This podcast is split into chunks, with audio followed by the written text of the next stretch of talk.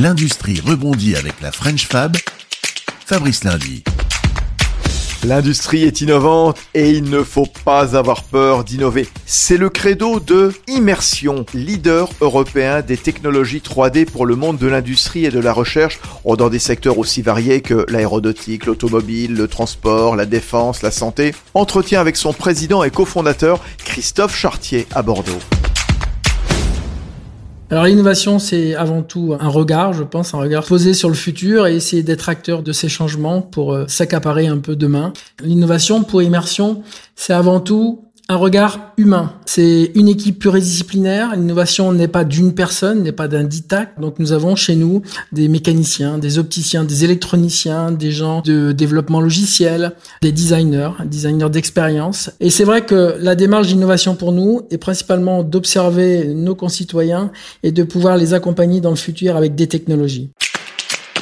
Quand on parle d'intelligence collective, l'innovation chez Immersion se traduit par des réunions où euh, les équipes, comme je vous l'ai dit, pluridisciplinaires, vont euh, se poser une problématique sur comment, euh, par exemple, accompagner l'aide à la décision allez, pour un tramway euh, qu'on pourrait nommer chez Alstom.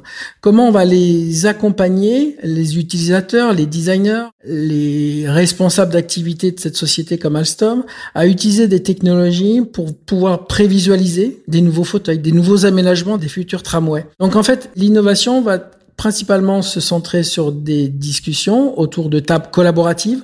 On utilise nos propres solutions pour pouvoir innover et définir le futur. Donc c'est souvent des réunions où on intègre très tôt dans la boucle de décision et de réflexion l'utilisateur plus que le client.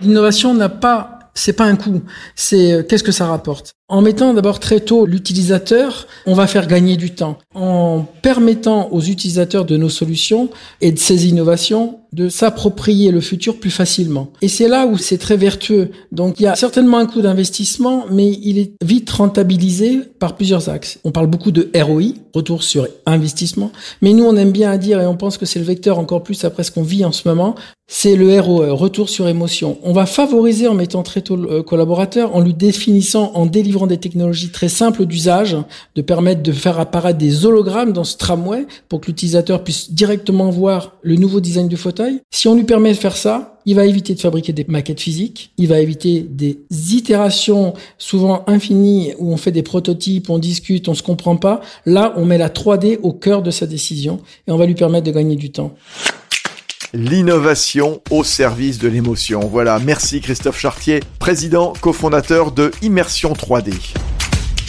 Découvrez l'industrie française en mouvement sur lafrenchfab.fr et sur les réseaux sociaux de la French Fab.